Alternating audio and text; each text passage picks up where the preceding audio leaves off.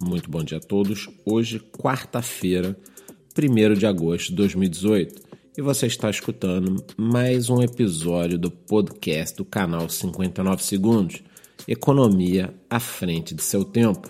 É, meus amigos, as últimas 24 horas não foram fáceis para o Bitcoin.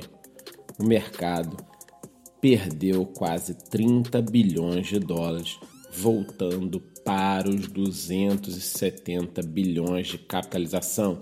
E mais uma vez, o percentual de dominância do Bitcoin cresceu, batendo nos 48%.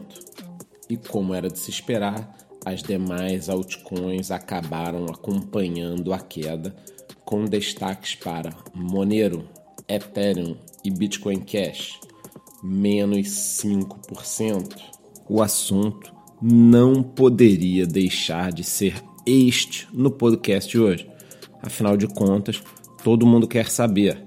E aí, cara, o que que tá acontecendo? Bom, desta vez não temos nenhum fato concreto que ocasionou esta queda. Na realidade, grandes investidores do porte de Mike Novogratz continuam acreditando numa alta no médio e longo prazo. Pode ser que pequenos FUDs, como uma maior regulamentação na Coreia do Sul, tenham influenciado o mercado. Só que eu acredito que esta baixa venha depois de uma alta de quase 40% nas últimas semanas.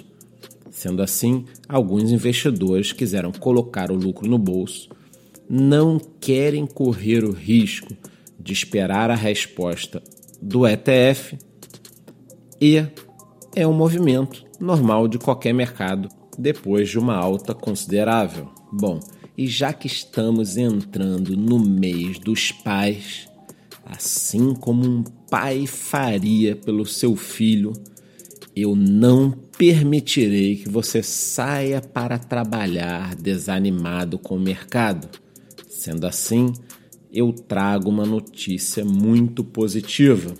Em recente entrevista, Jun Hasegawa, fundador e presidente da Omizigol declarou que acredita que o ano de 2020 será o ano da adoção em massa. Se você acompanha nosso podcast e o canal no YouTube, sabe que eu costumo avisar que os próximos cinco anos serão os mais importantes. E o que mais ele traz nessa entrevista? Ele nos fala que 2017 foi um ano de pura especulação, muita valorização sem nenhuma entrega. Já 2018 vem apresentando várias entregas e soluções de escalabilidade. Ou seja, mesmo com a queda de praticamente 70, 80 e até 90% em alguns casos, os projetos estão trabalhando em alta velocidade no desenvolvimento de soluções. Portanto, podemos esperar para 2019 e 2020 a adoção da tecnologia blockchain em vários cantos do mundo. E isso é que levará o mercado para novos patamares.